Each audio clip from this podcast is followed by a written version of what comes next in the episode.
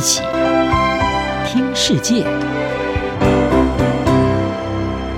欢迎来到一起听世界，请听一下中央广播电台的国际专题报道。今天的国际专题要为您报道的是：现代包青天不是人，谈人工智慧 AI 和司法正义。人工智慧已经逐渐成为人们生活的一部分。不但在科技产品和电脑运算上发挥作用，广泛运用到人类的食衣住行娱乐，如今甚至是跨足到了刑事司法领域，从最初的法律小帮手，升级成为现代法庭伸张正义的天平。在马来西亚沙巴州和沙拉越州的法院，就采取了由国营企业沙拉越资讯系统所研发的 AI 软体来提供量刑建议。尽管在法庭上采用人工智慧仍然是处于试验的阶段，但是马来西亚联邦当局认为 AI 能够提高审判的质量，在四月份的时候完成了这一项 AI 量刑工具的全国性试验。政策智库国库控股研究机构就表示，对沙巴和沙拉越的分析是显示。法官在三分之一的案例中遵循 AI 的量刑建议，这些判例全部都涉及性侵或者是持有毒品的罪行。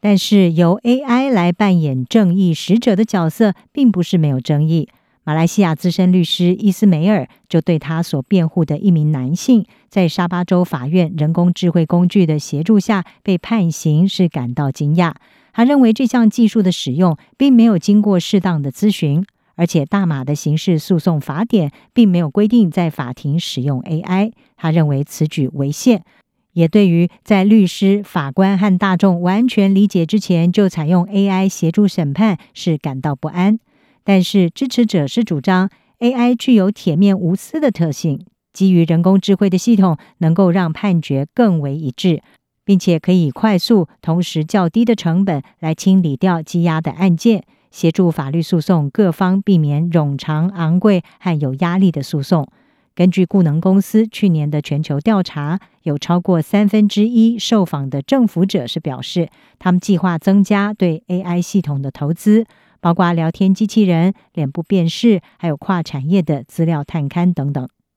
事实上，AI 在全球刑事司法体系的运用正在快速的成长。从流行的 Do Not Pay 聊天机器人律师 Do Not Pay dot com 行动应用程式，到爱沙尼亚裁决小额索赔的机器人法官，还有加拿大的机器人调解员和中国法院的人工智慧法官等等，都是。尽管如此，批评人士是警告。AI 技术欠缺法官衡量个人的情况，或者是适应社会习俗不断演变的能力，有加剧并且根深蒂固对少数族裔还有边缘化群体偏见的风险。